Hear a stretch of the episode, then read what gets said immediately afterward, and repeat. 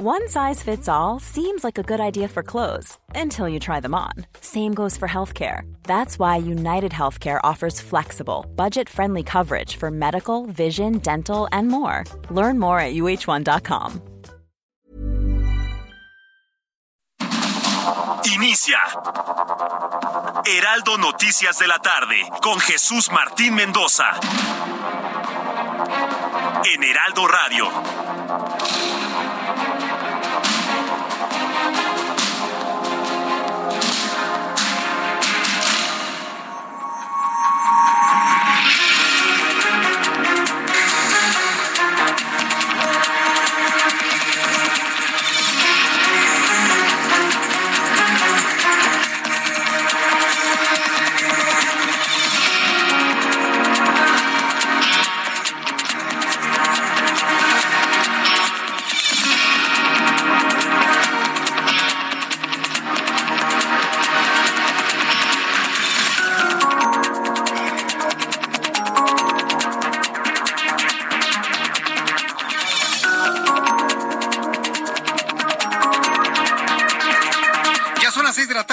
Minuto, hora del centro de la República Mexicana. Bienvenidos, muy buenas tardes. Iniciamos el Heraldo Radio correspondiente a este lunes 29 de agosto del año 2022. Señoras y señores, se nos acabó el mes de agosto. Estamos arrancando ya prácticamente la última semana hábil, los últimos días hábiles de esta semana.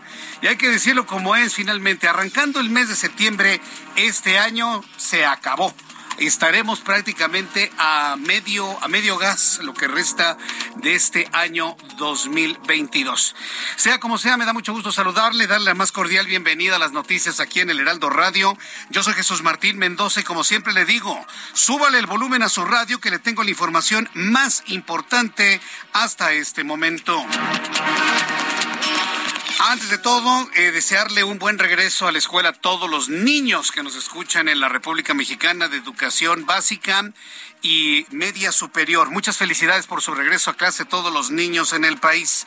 Informarles que la Suprema Corte de Justicia de la Nación invalidó por unanimidad el decreto de reforma de la Ley Federal de Telecomunicaciones y Radiodifusión, por el que había quedado eliminada la obligación del concesionario de radio y televisión a distinguir entre opinión e información al presentar una noticia.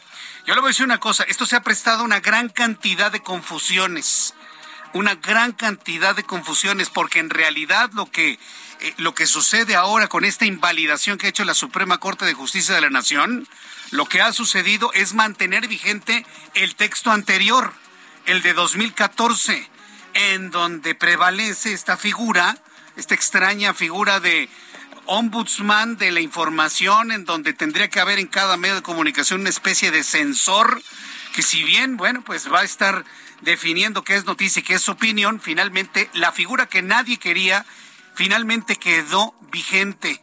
Hay una gran confusión en esto y bueno, evidentemente más adelante le voy a tener todos los detalles de esto aquí en el Heraldo Radio. También le informo que el municipio de Valparaíso en Zacatecas, así como la Universidad Autónoma de la misma entidad, no tendrán clases presenciales hasta el jueves debido a la terrible violencia que está viviendo Zacatecas. Zacatecas está viviendo una violencia de verdad. a mí no me sorprende, ¿eh? Yo ya le había dicho, los estados que vendrían después en este tipo de acciones de quema de autos y de tiendas, y entre ellos le mencioné a Zacatecas. ¿Por qué? Ah, bueno, pues porque lo gobiernan los Monreal, los Monreal no son precisamente grandes amigos en este momento del presidente mexicano. Digo, ya sabe que yo soy rete mal pensado. El caso es que la violencia en Zacatecas impidió el regreso a clases. Le voy a tener todos los detalles más adelante de lo ocurrido, porque hasta el jueves había hechos violentos que ocurrieron durante el fin de semana. Autoridades reportaron cinco bloqueos en carreteras, quema de un tráiler y vehículos particulares.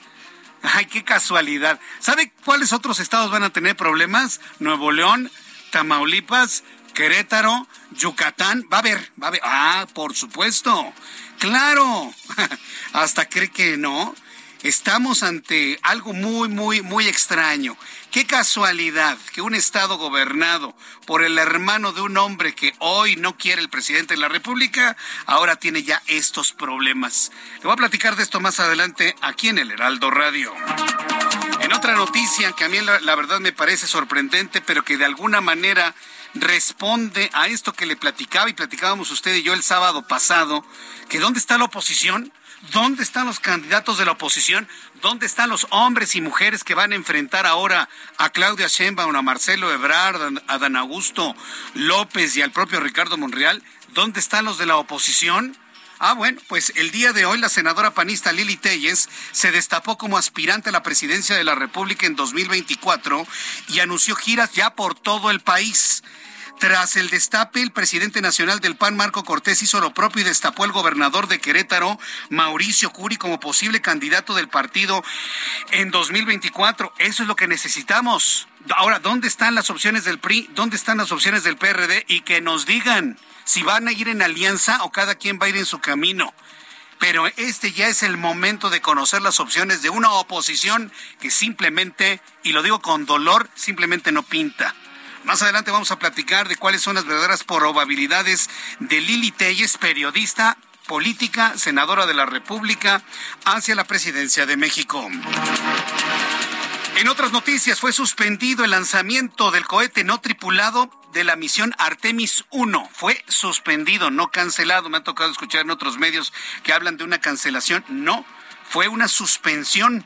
Entre ellos, debido a que hubo un problema en el tanque que almacena el oxígeno líquido del motor número 3. Tiene una fuga y no pudieron controlar la fuga, por lo que el despegue ha sido pospuesto en principio para el próximo viernes, 2 de septiembre. Si el viernes a las 11 de la mañana no es posible el despegue, se va a realizar a las 4 de la tarde el lunes 5 de septiembre. Y si no se puede hacer el lanzamiento el 5 de septiembre, se acabaron las ventanas, se regresa el cohete a la, a la bodega, al la instalación de ensamblaje para cambiarle las baterías a las computadoras y se volverá a intentar un lanzamiento a mediados o finales de octubre. Esas son las ventanas. Bueno, pues se reveló una fuga de combustible, por lo que el despegue, como le digo, fue pospuesto en principio para el viernes, reveló Mike Serafín, integrante de la NASA y también responsable de esta misión Artemis. Son las seis con siete. Vamos rápidamente con nuestros compañeros reporteros urbanos. Empezamos con Daniel Magaña. Adelante, Daniel, ¿dónde te ubicamos? Thank you. Jesús Martínez, muy buenas tardes. Nos encontramos recorriendo en este momento la zona de la calzada de la Viga. Las personas que utilizan el eje 2 Oriente para pues desplazarse poco más adelante hacia la zona centro, ya sea a través de pues, la zona de la Avenida Congreso la Unión, en donde sí encontramos algunas complicaciones, las inmediaciones de la estación del metro Jamaica, el mercado pues del mismo nombre por uh, prácticamente el carril de extrema izquierda del bloque de carriles de la izquierda, bueno, pues son utilizados para maniobras de este mercado y bueno, pues esto genera complicaciones vehiculares a partir del eje 3 ya es una buena opción este eje vial para trasladarse hacia la zona centro, hacia la zona de la avenida Fray Servando Teresa de Mir. El reporte de Jesús Martín. Buenas tardes. Muchas gracias por la información, Daniel Magaña. Continuamos atentos. Continuamos atentos. Mario Miranda, justo en saludarte. ¿En dónde te ubicamos, Mario? ¿Qué tal, Jesús Martín? Buenas tardes. Pues te informo que este día, 29 de agosto, la primera actriz final recibirá un homenaje en el Palacio de Bellas Artes para celebrar su trayectoria artística. El homenaje empezará a las 7 de la noche, donde habrá acceso al público a partir de las 6.30 de la tarde. También el público que no alcance a entrar al Palacio de Bellas Artes eh, fue colocada una pantalla aquí en la explanada del Palacio de Bellas Artes. Jesús Martín, en estos momentos nos encontramos en la alfombra roja donde pues pasarán sus familiares mexicanos. Espera que lleguen pues, todos los integrantes de la dinastía final. Y también están llegando en esta alfombra roja los invitados y los artistas. Pues Martín, pues estaremos al pendiente del homenaje que se le realice a la primera crisis final. Correcto, muchas gracias por la información, Mario. Seguimos pendientes. Seguimos pendientes. El reloj marca las seis de la tarde con nueve minutos y escuche usted el Heraldo Radio. Emprendedores, consultores, proveedores e inversionistas que busquen expandir su visión de negocio, Expo Franquicias regresa a Guadalajara este 2 y 3 de septiembre. Modelos de franquicias más exitosos en una sola sede. Expo Guadalajara, única a nivel internacional. Estás a un clic, haz tu registro en www.expofranquiciasguadalajara.com.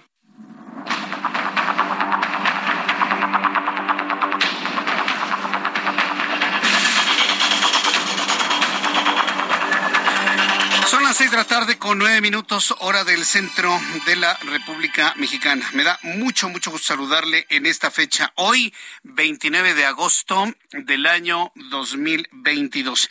Siempre es importante saber qué es lo que sucedía un día como hoy, hoy 29 de agosto. Por ejemplo, eh, le comparto de los acontecimientos, digamos, más recientes. Eh, le puedo compartir que en Luisiana, en 2005, toca tierra el huracán Katrina. ¿Se acuerda usted del huracán Katrina? de los más devastadores que han tocado los Estados Unidos. Bueno, pues alcanzó eh, una potencia de escala 4, Zafir Simpson, el escala 4 Zafir Simpson inundó todo Nuevo Orleans y un 80% y al final causando más de 1.800 muertos en el país. ¿Se acuerda usted de Katrina? ¿Cómo arrasó con Nuevo Orleans y cómo los sobrevivientes y los damnificados estaban viviendo en el estadio? cómo estaban viviendo en un estadio eh, en condiciones verdaderamente precarias. Hubo inclusive hasta ayuda mexicana hacia Nueva Orleans. No, no, un, caso que vale la pena recordarlo, sobre todo porque estamos precisamente en la época de huracanes tropicales y en aquel año 2005 se estaba viviendo, vaya, uno de los acontecimientos eh, meteorológicos más graves que ha vivido la Unión Americana. Un día como hoy, 29 de agosto, pero de 2004. El marroquí Hicham El Reuj consigue el doble histórico al ganar la medalla de oro en la prueba de 5000 metros. Estamos hablando en los Juegos Olímpicos de Atenas, ¿se acuerda? Estos eh, Juegos Olímpicos de Atenas, que su principal efecto en Grecia fue la quiebra total y absoluta de su economía. A partir de esos Juegos Olímpicos, Grecia vivió una de las hecatombes económicas más eh, graves que se recuerden desde la Segunda Guerra Mundial y desde la depresión del 29. Y bueno, a partir de ello, ¿no? Porque quisieron ser sede de los Juegos Olímpicos, Grecia, pues imagínense la cuna de nuestra cultura, y finalmente se fueron al agujero económico. En 1993, Israel anuncia un preacuerdo con la OLP de autogobierno de la Franja de Gaza y la ciudad de Jericó. Desde entonces, desde entonces no se han podido poner de acuerdo y desde antes en esa franja de Gaza. Bueno, algunos de los acontecimientos internacionales que podemos recordar, recordar un día como hoy, 29 de agosto, y claro, eh, los cumpleaños, aniversarios que usted esté celebrando. Desde aquí, un enorme abrazo de parte de sus amigos del Heraldo Radio. Vamos a revisar las condiciones meteorológicas para las próximas horas. El Servicio Meteorológico Nacional, que depende de la Comisión Nacional del Agua, nos informa que, al menos en el centro del país, podríamos volver a vivir lo de ayer. ¿Qué tal la granizada de ayer por la tarde? Eh? No, no, no, haga de cuenta que nos aventaron una cubetada de agua envuelta con hielo. Pero no nada más sucedió en el centro del país, Estado de México, Puebla, Veracruz vivió momentos verdaderamente graves, la ciudad... Eh, la ciudad de Jalapa, por ejemplo, el puerto de Veracruz, Boca del Río, momentos de gravísima inundación muy, muy, muy fuerte la lluvia de ayer. Bueno, pues el Servicio Meteorológico Nacional insiste en que tenemos los elementos para que continúe la lluvia tanto en el occidente, centro, Golf, costa del Golfo de México para las próximas horas. Dice que durante esta noche madrugada del martes el monzón mexicano va a ocasionar lluvias puntuales e intensas que podrían generar deslaves e inundaciones en Sonora, en Chihuahua, Durango y Sinaloa. Durante esta noche madrugada del martes se mantendrá sobre el noroeste del país el monzón mexicano, provocando lluvias puntuales intensas, tormentas eléctricas y posibles granizadas en Sonora, Chihuahua, Durango, Sinaloa. Baja California Sur también estará lloviendo. Afortunadamente las lluvias sí se extienden a Tamaulipas y Nuevo León, afortunadamente, aunque, se lo digo, ¿eh? No han mitigado la gran sequía en Nuevo León. Afortunadamente sigue lloviendo allá. Tenemos la aproximación de la nueva onda tropical número 25 a la península de Yucatán que va a incrementar la probabilidad de lluvias en Yucatán, Campeche y Quintana Roo. Ya con estos, eh, con este pronóstico meteorológico, este es el pronóstico del tiempo para las siguientes ciudades en la República Mexicana y también fuera de ella. Amigos en San José del Cabo, gracias por escucharnos. En este momento 33 grados la temperatura, la mínima 25, máxima 34 para el día de mañana. Acapulco Guerrero nublado 30 grados, 22 la mínima, máxima 31. En Guadalajara, Jalisco mínima 17, máxima 30, 26 en este momento. En Monterrey mínima 23, máxima 34. En Mérida, Yucatán mínima 23, máxima 34, 31 en este momento. En Cuernavaca totalmente soleado y despejado mínima 16, máxima 25, en este momento 24. Amigos en Houston que nos están escuchando a esta hora de la tarde y San Antonio, 24 grados la mínima, máxima 32 en este momento 25 y llueve con intensidad en Houston y sus alrededores. En Cancún, mínima 26, máxima 33, 31 en este momento y aquí en la capital del país, prepárese porque va a volver a llover. Mínima 14, máxima 24 en este momento 23 grados Celsius.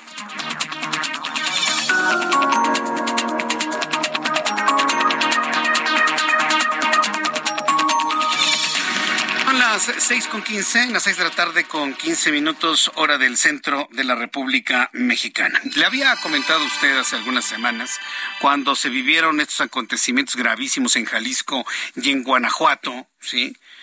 Y, la, la, sorpresa, ¿no? Ay, sí. Ahora resulta que queman oxos, matan gente, queman camiones en un estado gobernado por Movimiento Ciudadano y otro por el Partido Acción Nacional, ¿no? Qué casualidad.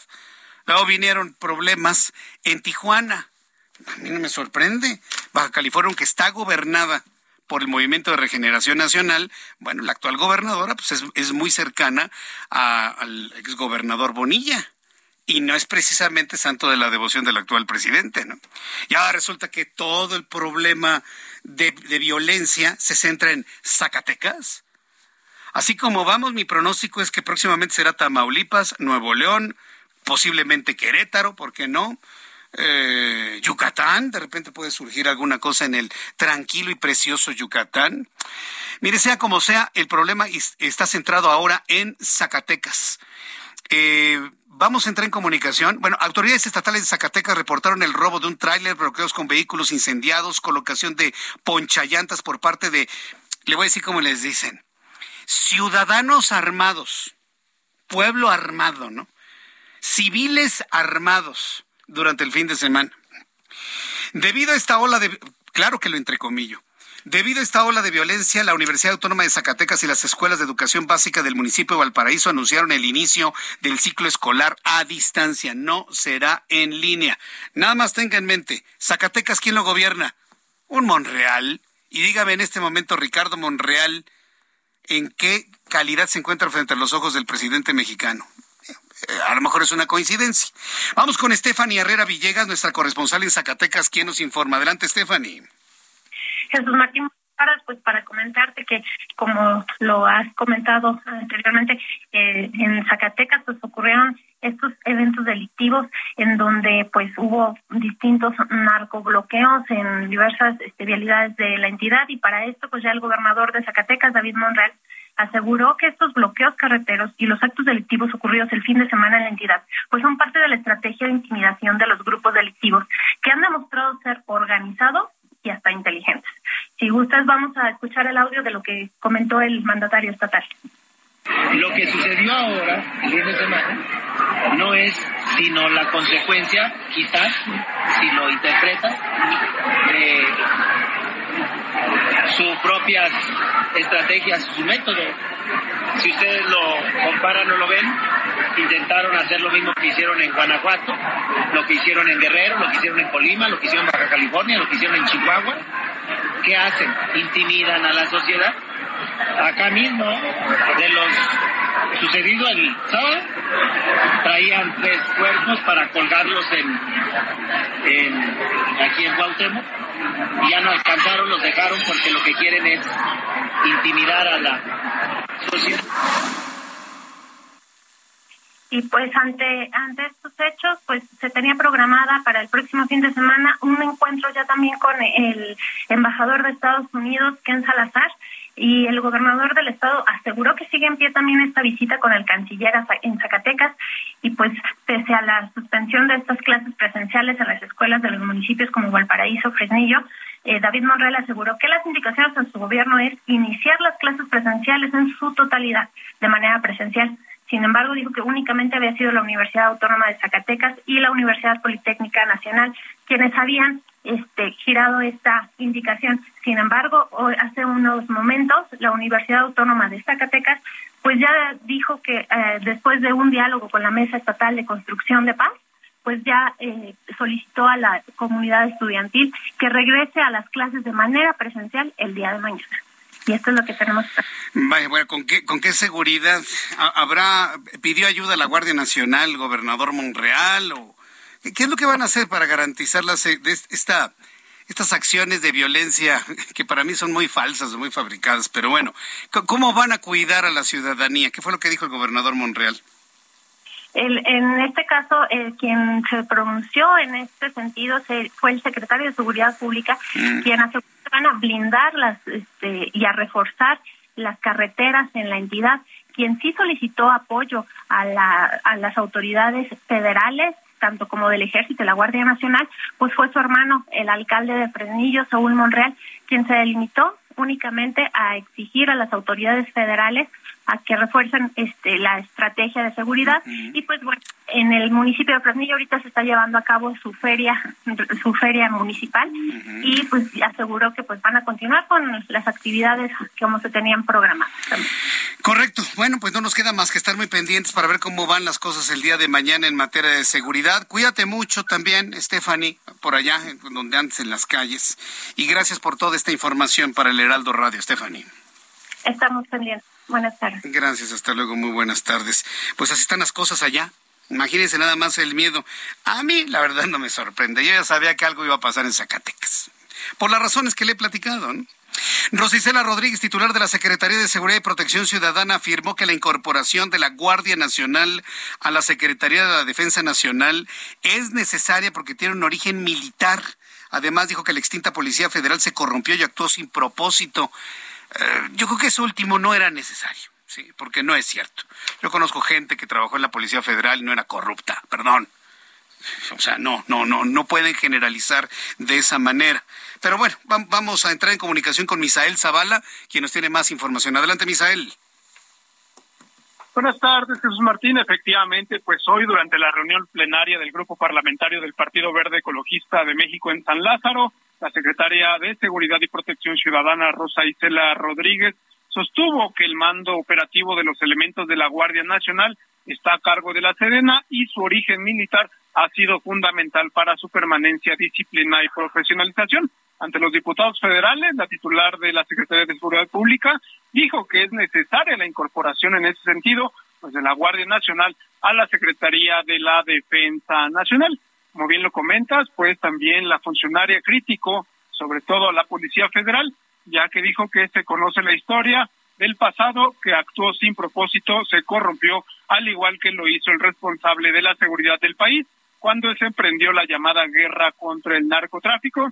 Sin mencionarlo, pues se refería al expresidente Felipe Calderón Hinojosa. También detalló Rosa Isela que la política de seguridad no viene a ganar la guerra, sino a construir la paz también dijo que pues buscan heredar una Guardia Nacional incorruptible, profesional, preparada, muy consciente y respetuosa de su papel ante la ciudadanía, pero sobre todo un cuerpo que no esté sujeto a eventualidades o decisiones políticas, un cuerpo con capacitación y adestramiento policial, fue lo que sostuvo la funcionaria federal. También eh, Rosa Isela Rodríguez expuso que la Secretaría jamás se vinculará con el crimen ni venderán su honor, nuestra lealtad es con el pueblo de México, dijo la funcionaria. También te comento, Jesús Martín, que hoy se dio a conocer ya de manera oficial que el secretario de eh, Gobernación, Adán Augusto López Hernández, no participará en la reunión plenaria que se organizará el día de mañana por parte del grupo parlamentario de Morena en el Senado. Es decir, pues que con esto ya no habrá desfile de las llamadas corcholatas,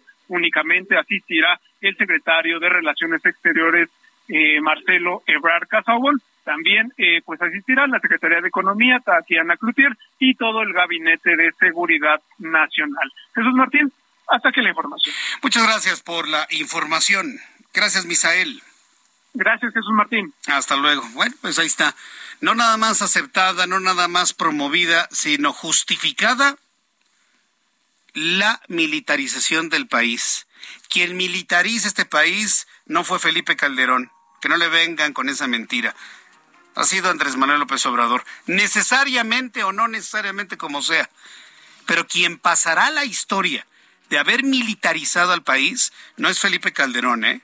Que no le vengan con ese cuento, es Andrés Manuel López Obrador. Y vuelvo a decirlo, justificadamente o no justificadamente, como sea. Pero quien dio ese paso fue el que dijo que no lo iba a hacer. Quien dio ese paso que no tiene vuelta atrás el poner al ejército en algunas, eh, en algunas posiciones difíciles de quitarle en el futuro, no fue Calderón, fue Obrador. Que quede claro, ¿eh? Para bien o para mal, lo veremos en el futuro, pero yo no estaría tan seguro. Le invito para que me dé su comentario a través de YouTube en el canal Jesús Martín MX. Mensajes y regresamos.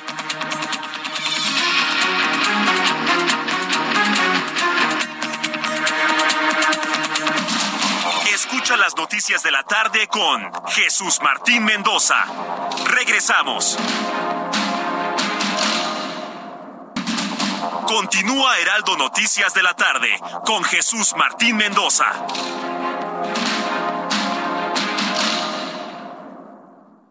El cine a solo 29 pesos. Increíble, ¿cierto?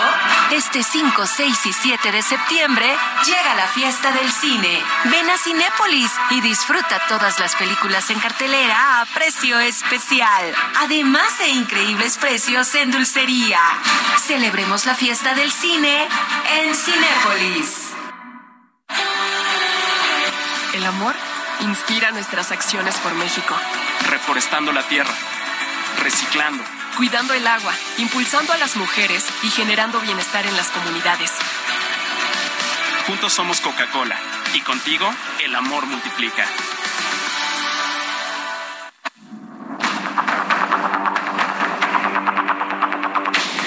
Son las seis de la tarde con 31 minutos, hora del centro de la República Mexicana. Mire, tal como escuchamos hace unos instantes en el espacio comercial aquí en el Heraldo Radio a nivel nacional, eh, hoy es lunes, hoy es lunes.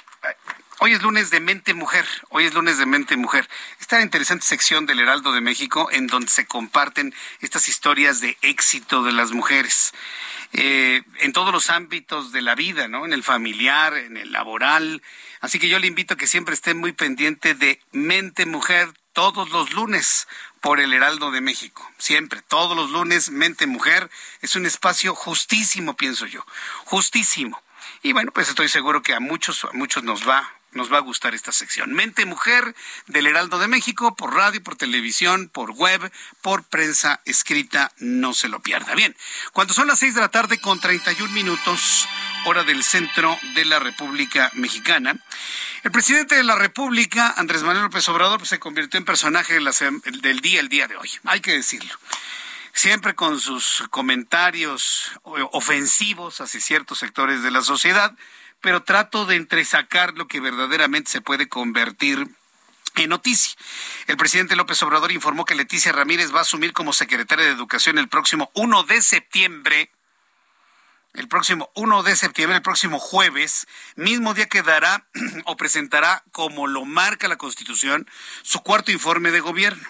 Esta mañana el presidente dio la bienvenida a Ramírez y despidió a Delfina Gómez, con quien ironizó y cuestionó, ¿a dónde va usted? Aquí la queremos mucho, dijo el presidente sin mencionar que la maestra va a contender por la gubernatura del Estado de México.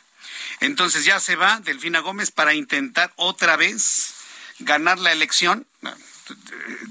El, el pronóstico está reservadísimo en el Estado de México, hay que decirlo con toda franqueza, y bueno, pues ya veremos finalmente lo que ocurre después. Voy a conversar un poco más adelante, en el momento que me, que me indiquen, con Pedro Hernández, dirigente de la sección 9 de la Coordinadora Nacional de Trabajadores de la Educación y lo he invitado a un representante de la coordinadora, es, decir, de la disidencia magisterial, porque millones de estudiantes vuelven hoy a clases en un controversial plan educativo, con un controversial plan educativo. Es un programa piloto del cual he venido platicando. Se va a aplicar en 960 escuelas en todo el país. Esto significa que en eh, aproximadamente se va a aplicar en 30 escuelas por entidad federativa. 30 escuelas, nada más. Y ni siquiera empezó ya de manera inmediata el día de hoy. ¿eh? va a ser un poco más adelante. ¿Ya está la línea? No, todavía no. Eh, eh, millones de estudiantes vuelven a clases con un controversial plan educativo piloto del gobierno y más adelante lo vamos a platicar con la coordinadora para que usted no se lo pierda aquí en el Heraldo Radio. Antes, vamos a entrar en comunicación en estos momentos con mi compañero José Ríos. Tenemos información para usted que me escuche en Ecatepec de bloqueos hay bloqueos de taxistas, de transportistas en el municipio de Catepec. José Ríos, ¿qué es lo que está ocurriendo? ¿Qué es lo que están pidiendo? Adelante, te escuchamos. José Ríos. Ya ahí estás al aire. Adelante, José. ¿Qué tal, Jesús Martín? Buenas tardes, te saludo con gusto a ti y que nos escuchan por el Heraldo Radio. Pues sí, como bien comentas, el municipio de Catepec reportó dos bloqueos en esta tarde. Uno de ellos es por transportistas y motonetas, perdón, de mototaxis en, en la localidad donde, pues bueno, denunciaban eh, el, el aumento de la inseguridad en ciertas zonas del municipio, el cual, pues bueno, se mantiene en ciertos puntos del municipio de Catepec. También existe otro bloqueo sobre la carretera Texcoco-Lechería, Jesús Martín la cual ya se está levantando y bueno, este bloqueo se debió a que vecinos del fraccionamiento Los Héroes Quinta Sección estaban exigiendo el abasto de agua. Sin embargo, pues bueno, este bloqueo se realizó desde las 3 de la tarde y no fue hasta ahorita unos 20 minutos en que los vecinos levantaron el bloqueo. Esto, como te comentaba, sobre la con lechería con dirección a la Ciudad de México. Hasta el momento, pues bueno, los vecinos ya se están repeliendo del lugar y las autoridades están atendiendo a los indignados. Ese es el reporte que te tengo, Jesús Martín. A ver, eh, ¿qué, vialidades son las principales afectadas en este momento en Ecatepec y cuál es el pronóstico de tiempo en cuanto a bloqueos en, ese municipio, José? Hasta el momento la Texcoco ya se encuentra levantada, en la posición más importante y existen otros puntos los están bloqueados. No, bueno. Lo bueno es de que todo México es territorio celular, ¿verdad? No, bueno tenemos una calidad de telefonía celular. ¿Sabe por qué? Porque las compañías de telefonía han olvidado la calidad del audio y se han centrado en los datos.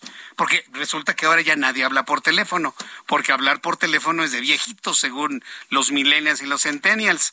A ver si ya está la línea telefónica, ya nos ayuda, José. Entonces nos decías sobre la carretera Texcoco Lechería Jesús Martín hasta el momento era la vialidad afectada sin embargo esta manifestación ya fue repelada por las autoridades después de que pues bueno se les diera atención a los vecinos bien José Ríos cualquier novedad volveremos a entrar en comunicación contigo muchas gracias José Seguimos pendientes, buenas tardes. hasta luego, que te vea muy bien. Bueno, esto sucede ya en Ecatepec. Para las personas que me estén escuchando y tengan la posibilidad de enviarme un mensaje vía Twitter, envíenos vía Twitter sus, sus imágenes, sus comentarios. Yo estoy retuiteando en este momento los bloqueos de Halcón. Daniel de la de Rosas también nos está en este momento compartiendo imágenes de los bloqueos. También Tabo Ojeda está compartiendo imágenes de bloqueos y en fin, disturbios y bloqueos que han llegado a Catepec según Cholo.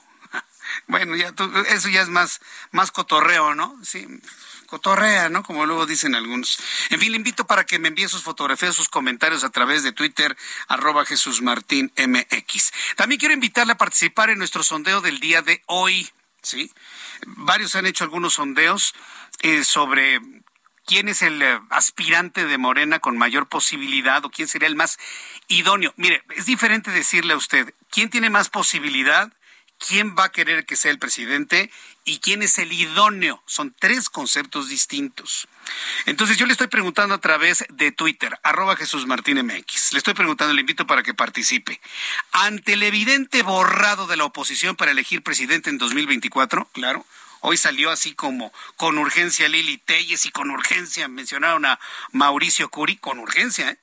Pero esto que yo estoy planteando es real, está borrada la oposición. No han trabajado nada. Hoy en todas las calles están los de Chalequito Guinda, trabajando, jalando votos para la gente. No nos gusta, pero están trabajando. ¿Dónde están los del PAN? ¿Dónde están los chalequitos del PAN, los chalequitos del PRI, los chalequitos del PRD, los chalequitos naranjas de Movimiento Ciudadano? ¿Dónde están? No hay no están trabajando. Entonces, ante el evidente borrado de la oposición para elegir presidente en 2024, escuché la pregunta muy bien. ¿Qué candidato de Morena considera el idóneo, no el que tiene más apoyo ni el que quiere López Obrador, no, el más idóneo para recomponer lo que nos queda de país? Así le estoy preguntando. ¿Qué candidato de Morena considera el idóneo para recomponer reconstruir lo que nos queda de país. Opción uno, Marcelo Ebrard. En segundo lugar, Claudia Sheinbaum. Tercero, Adán Augusto López. Y como cuarta opción, Ricardo Monreal. Hasta este momento, 70% me dicen que Marcelo Ebrard, 7% Claudia Sheinbaum, 21% Ricardo Monreal y solo un 2% Adán Augusto López Hernández. Yo le invito para que entre en mi cuenta de Twitter, arroba Jesús Martín MX. Ya esta encuesta, sin bots, porque hace ratito me la hackearon, la misma. De repente ya había más de 10 mil votos en cuestión de dos, tres horas. ¿Cómo? 10 mil votos y no le voy a decir quién llevaba la delantera, porque pues finalmente fue una encuesta fake, la borré y la volví a subir. Y el resultado de este es mucho más cercano a la realidad de lo que piensa nuestro auditorio. Le invito para que entre a nuestra cuenta de Twitter, arroba Jesús Martín MX. Continuando con la información, cuando son las seis de la tarde con 39 minutos hora del centro de la República Mexicana, bueno, informar qué ha pasado con los eh, familiares en la mina El Pinabete. Bueno, pues familiares de los 10 mineros atrapados en la mina El Pinabete en Sabinas, Coahuila, informaron que, ¿qué cree? Que aceptaron dinero, ya. Como saben que sus familiares están muertos, aceptaron dinero. Aceptaron un acuerdo de indemnización con la coordinadora de protección civil, Laura Velázquez, pero sin que las autoridades les confirmaron el monto que les van a dar argumentan que son motivos de seguridad. Nuestro compañero Ernesto Cabral hablaba de 100 mil pesos por familia, cosa que evidentemente indignó el viernes pasado que lo comentábamos, porque voy a creer que a eso tasen la vida, no las autoridades, la familia, que acepten 100 mil pesos por la vida de un padre, de un hijo, de un hermano, de un esposo, de un novio, de un abuelo. Es increíble, pero bueno. No se dio a conocer el monto de la indemnización. Por esta razón, los trabajos de rescate serán suspendidos y en el lugar de la tragedia se va a construir una capilla como un memorial confirmando que los cuerpos de los 10 trabajadores quedarán sepultados en la mina. Ojo, ¿eh? El presidente dijo otra cosa, ¿eh? Andrés Manuel López Obrador dijo que los van a sacar a los 10 de Sabinas y a los 65 de pasta de conchos. Eso lo dijo el fin de semana. Entonces, alguien alguien hizo enojar ya al presidente porque lo está contradiciendo. Hoy allá en Sabina se habla de poner ya mejor una capilla y que sea la sepultura de los 10 mineros en Sabinas, Coahuila. A pesar de que algunas familias protestaron porque deseaban llevar el cuerpo a sepultar a un panteón. Pero pues, ¿qué será lo real? ¿Poner una capilla para que sea su sepultura? O como dice el presidente, cosa que no se ha cumplido con pasta de conchos, que los van a sacar a como de lugar. 6 con 41, las 6 de la tarde con 41 minutos hora del centro de la República Mexicana. Ya tengo contacto en estos momentos con Pedro Hernández. Él es dirigente de la sección 9 de la Coordinadora Nacional de Trabajadores de la Educación en la capital del país. Pedro Hernández, me gusta en saludarlo. Bienvenido. Muy buenas tardes. Buenas tardes, aquí estamos. A ver, coméntenos, ¿qué opinión tiene usted del eh, plan piloto que se va a aplicar en 960 escuelas para pues cambiar, digamos, todo el concepto de contenido educativo en nuestro país? ¿Ha tenido oportunidad de ver el contenido, revisarlo? ¿Y cuál es su opinión, don Pedro? Sí, bueno, además de representar a los maestros de la Ciudad de México de Educación Básica, soy director de la Escuela Primaria Centauro del Norte en Iztapalapa. La semana pasada estuvimos en consejo técnico, los maestros, fase intensiva, y entre otras cosas, pues revisando, revisando esta, esos nuevos planes y programas de estudio. Y bueno, pues eh, como se ha hecho público, se llevará un pilotaje en estas 960 escuelas, 30 por entidad. Y bueno, eh, eso sí habíamos planteado nosotros que antes de generalizar un plan de estudios, pues necesita ponerse a prueba.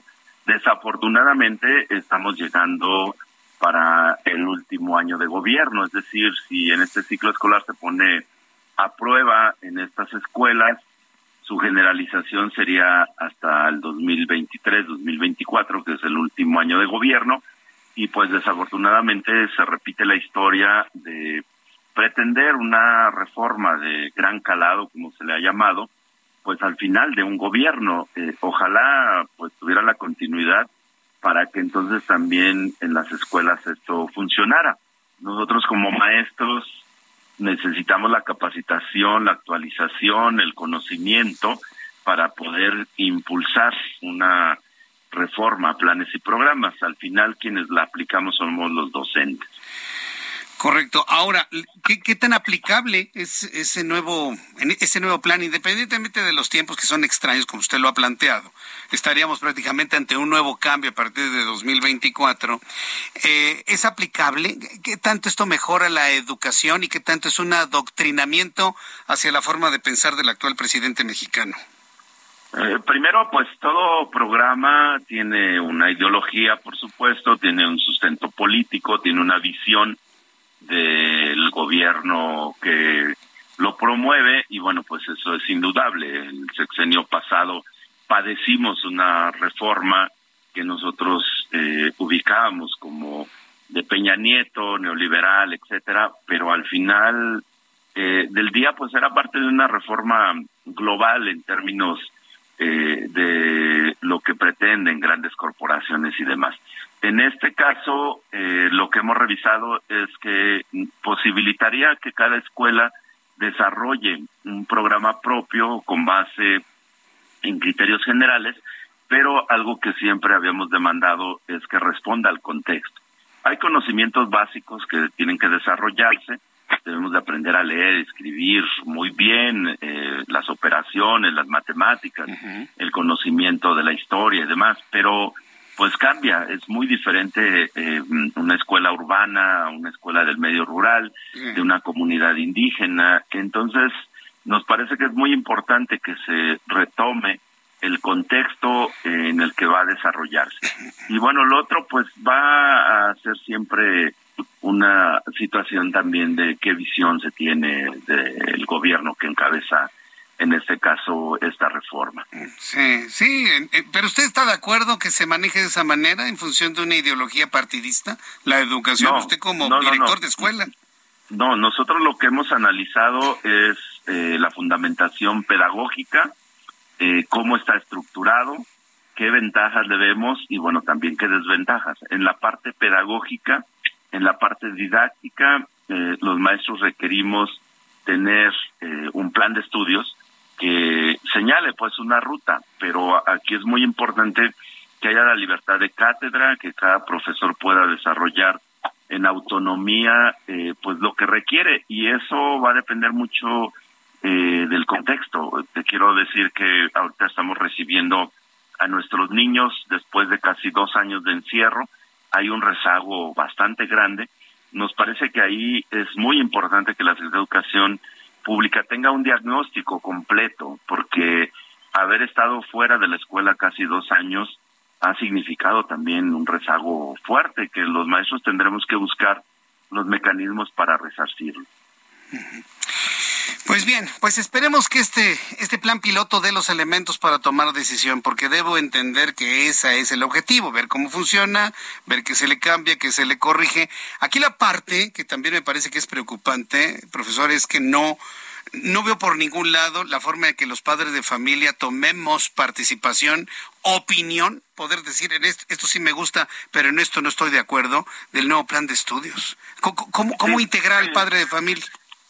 Nos parece que en cada escuela tenemos que eh, escucharlos, eh, atenderlos, lograr em, una comunidad de aprendizaje, se llama ahora, y que se involucren. Ahora mismo estábamos en la salida eh, despidiendo a nuestros alumnos, alguna mamá no ha venido por ellos y bueno, tenemos que hablar que hay una cuestión también de un horario, el niño se siente un poco este preocupado porque no ve a la mamá viniendo por él, entonces necesitamos que se escuche, se atienda, se vea pues qué condiciones, por qué y toda esta parte, pero sobre todo en este caso que la Educación Pública abra realmente un debate, porque el problema es que se ha simulado, que se nos consulta, eh, se dice que fuimos consultados un millón de docentes, yo les he preguntado a muchísimos docentes en muchas escuelas y pues no ha pasado tanto, y menos los padres de familia. Nos parece que una sociedad democrática que busca la participación de la gente tendría que procurar escuchar sobre todo. Mm, pues eh, eso, eso me parece que es central ¿eh? para poder tener un, un buen eh, programa de estudios, un buen plan educativo y que efectivamente haga eso, educar y formar a los próximos mexicanos y no adoctrinar a futuros votantes, porque parece que por ahí va el asunto, ¿no? Sí, y bueno, un elemento fundamental también es que tiene que haber un presupuesto creciente. Hay muchas necesidades, tenemos todavía escuelas dañadas por los sismos eh, de los, bueno, los más recientes. Y también, pues, se requiere equipamiento, se requiere que se renueve mobiliario, que los docentes tengan una seguridad laboral, es decir, que cuenten con plaza base. Ahora tenemos miles de docentes interinos y bueno, pues eso es preocupante porque si la educación es una prioridad, pues tiene que invertirse, ¿no? Más que un gasto más que verlo como algo eh, que implica mucho dinero, pues es una inversión para que nuestro país pueda, eh, incluso en el nivel de competencia internacional, pues tener este, a ciudadanos educados. Pues yo le quiero agradecer mucho, don Pedro Hernández, el que habíamos platicado, fíjese, de escuelas, de padres de familia, de educación. Creo que es la primera vez que, que platico con un representante de la coordinadora, pues no de la política, del golpeteo, del, de la inconformidad, de la marcha, del plantón. Yo creo que finalmente tenemos que procurar eso, ¿no? El poder hablar del futuro de nuestros niños en el país, don Pedro. Claro, somos, somos maestros. Nosotros tenemos un lema que dice en la calle somos protesta, en el aula somos propuesta y queremos ser congruentes en eso, que lo que demandamos pues también hagamos este con nuestros pues estudiantes, con nuestras comunidades. Pues sí, lo que les prometieron hace cuatro años y yo no veo que les cumplen. Pero en fin, maestro, muchas gracias ¿eh? por este tiempo para el auditorio del Heraldo Radio. Muchas gracias. Gracias a ustedes. Hasta luego, profesor, que le vaya muy bien. Es el profesor Pedro Hernández, dirigente de la sección 9 de la Coordinadora Nacional de Trabajadores de la Educación de la Ciudad de México. Son las 6.50. Las seis, eh, las seis de la tarde con 50 minutos hora del centro de la República Mexicana. El viernes pasado platicamos con la abogada de las familias de los niños con cáncer. Iban a hacer una marcha, hicieron manifestaciones durante el fin de semana, se visibilizaron mucho en medios de comunicación y en redes sociales. Además, eh, algunos padres de familia fueron recibidos por el señor Alcocer, no todos, algunos nada más. Y parece que hay un compromiso por parte del secretario de, de Salud Federal de integrar un padrón nacional para las personas con cáncer. Me sorprende que ese padrón no exista, para empezar, porque tenemos un instituto que se llama INCAN, Instituto Nacional de Cancerología, que no se tenga un padrón. En la línea telefónica, Omar Hernández, presidente de la Fundación Infancia Saludable México. Omar Hernández, bienvenido, muy buenas tardes. Muy buenas tardes.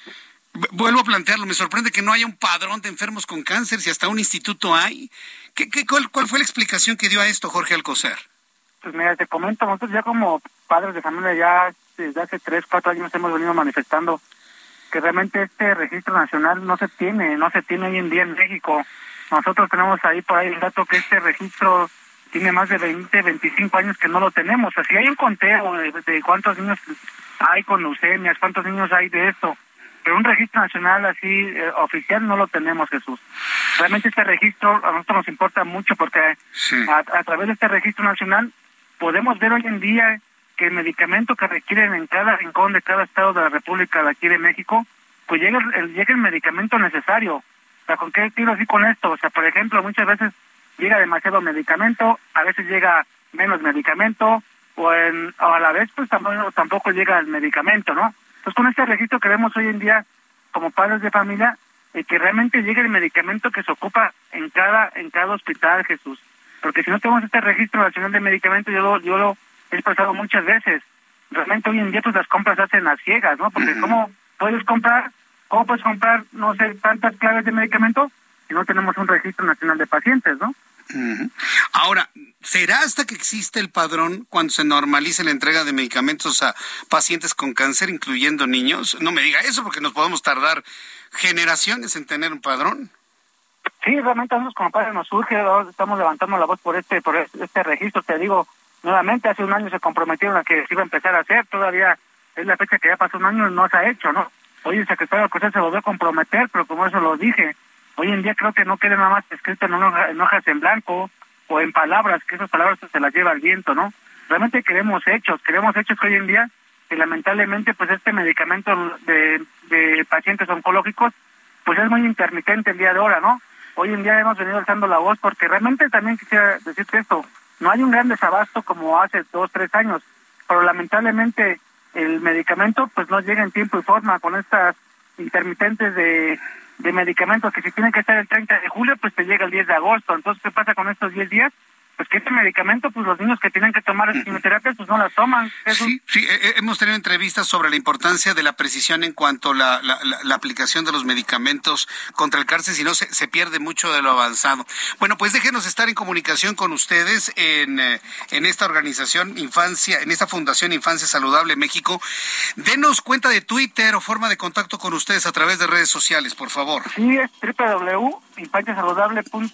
www.infanciasaludable.org infanciasaludable.org. Sí, y a través de nuestra página oficial ahí en Facebook es Fundación Infancia Saludable México hace muy bien, pues estaremos consultándolos y muchísimas gracias Omar Hernández por este tiempo para el auditorio del Heraldo Radio. Sí, gracias, un, saludo. Hasta luego, que les vaya muy bien. Increíble, ve, ve, los niveles de rezago. Ni un padrón de enfermos con cáncer hay en este país. ¿Cómo se explica usted esto? Claro, a través de la negligencia vamos a ir a los anuncios y regreso enseguida. Le invito para que me escriba vía Twitter, arroba Jesús Martín MX. Escucha las noticias de la tarde con Jesús Martín Mendoza. Regresamos. Continúa Heraldo Noticias de la tarde con Jesús Martín Mendoza.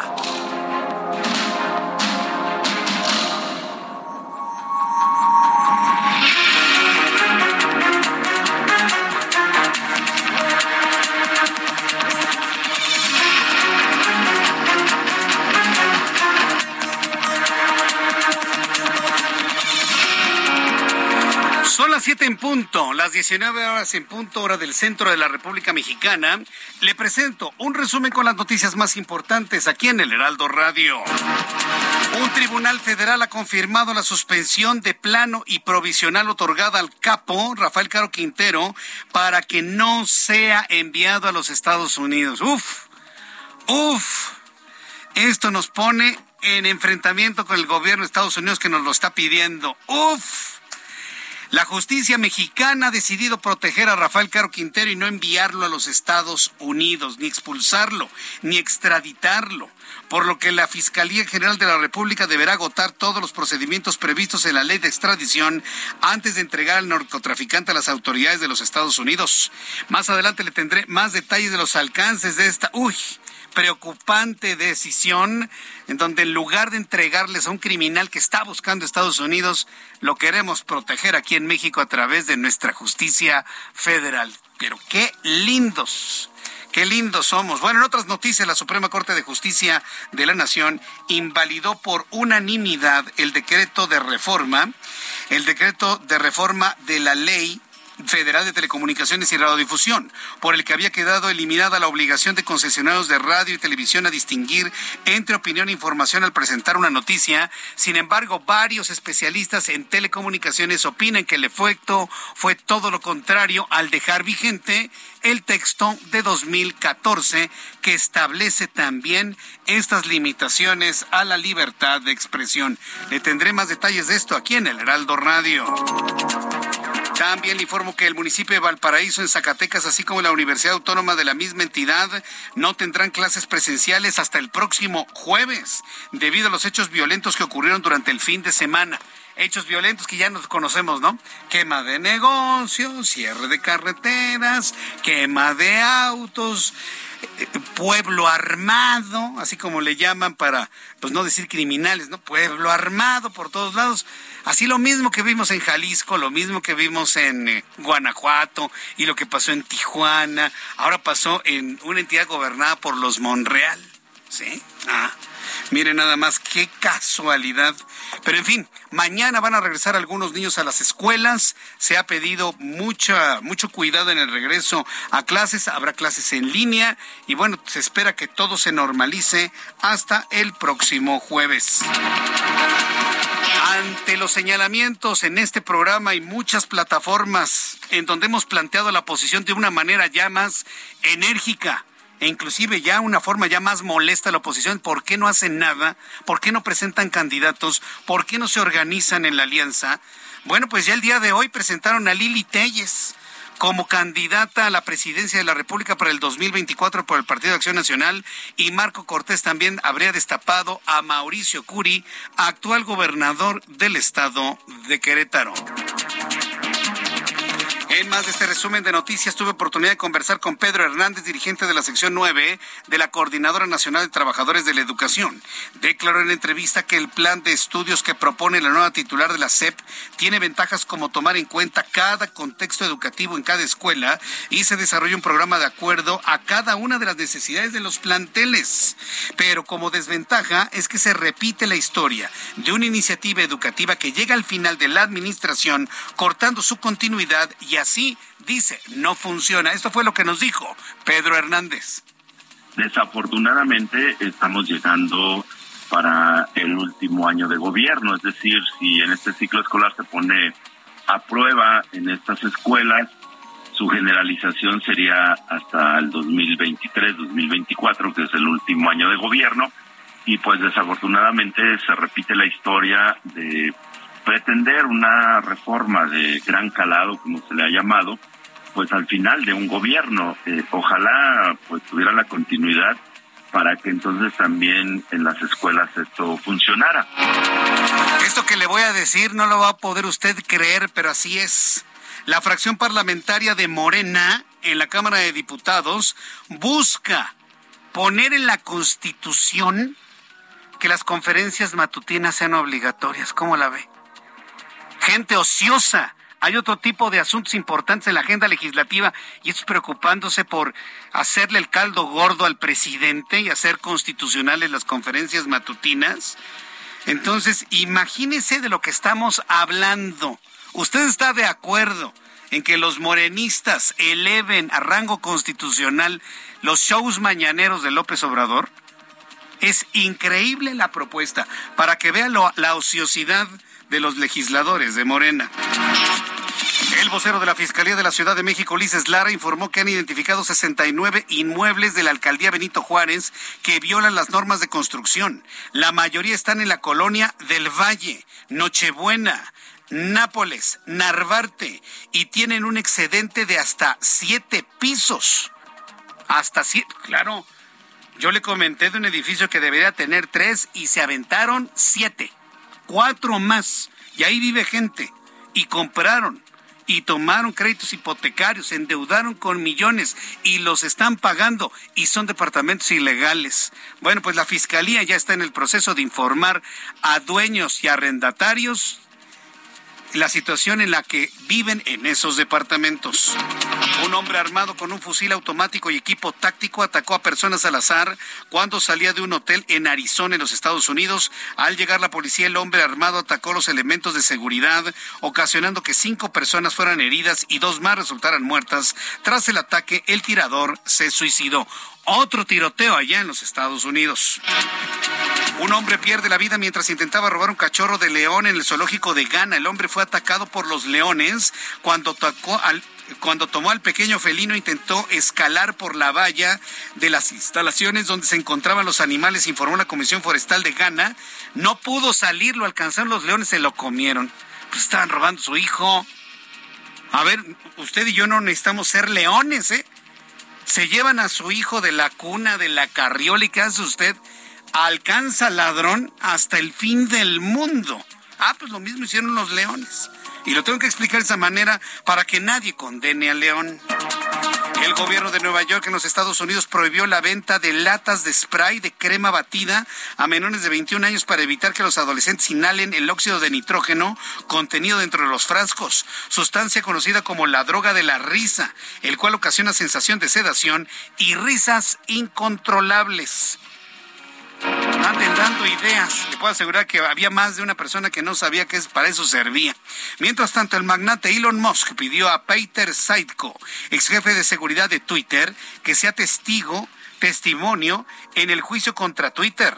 Los abogados de Musk entregaron un citatorio a Saitco solicitando todos los documentos y comunicaciones en su poder relacionados con el impacto y los efectos de cuentas falsas y el spam en el negocio de Twitter. Que le pregunten al gobierno mexicano. A ver, Elon Musk, ¿quiere saber dónde están los principales bots en Twitter? Están en México.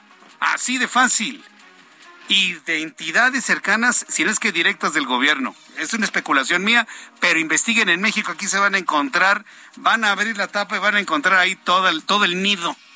Ahí van a encontrar todo el nido de bots de Twitter.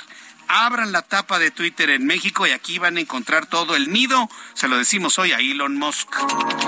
El granjero de Australia reportó la caída de un misterioso objeto dentro de su propiedad. Las primeras investigaciones apuntan a ser un objeto del espacio. Fotos muestran el objeto de unos 2.7 metros de altura en la granja. La pieza parece totalmente negra y parece ser eh, un objeto grande. El granjero que halló el objeto es una cosa negra, cuadrada, como si fuera un monolito. El granjero que halló el objeto aseguró que el olor del artefacto le recordó al de un árbol quemado o maquinaria agrícola en llamas. Los gobiernos de Rusia y Ucrania encabezaron señalamientos de ataques con cohetes y artillería en las inmediaciones de la central nuclear más grande de Europa, en uno de los lugares en donde podría extenderse la radiación de la central nuclear de Zaporizhia, de la cual Rusia tomó el control poco después del inicio de la guerra. Son las noticias en resumen. Le invito para que siga con nosotros. Le saluda Jesús Martín Mendoza.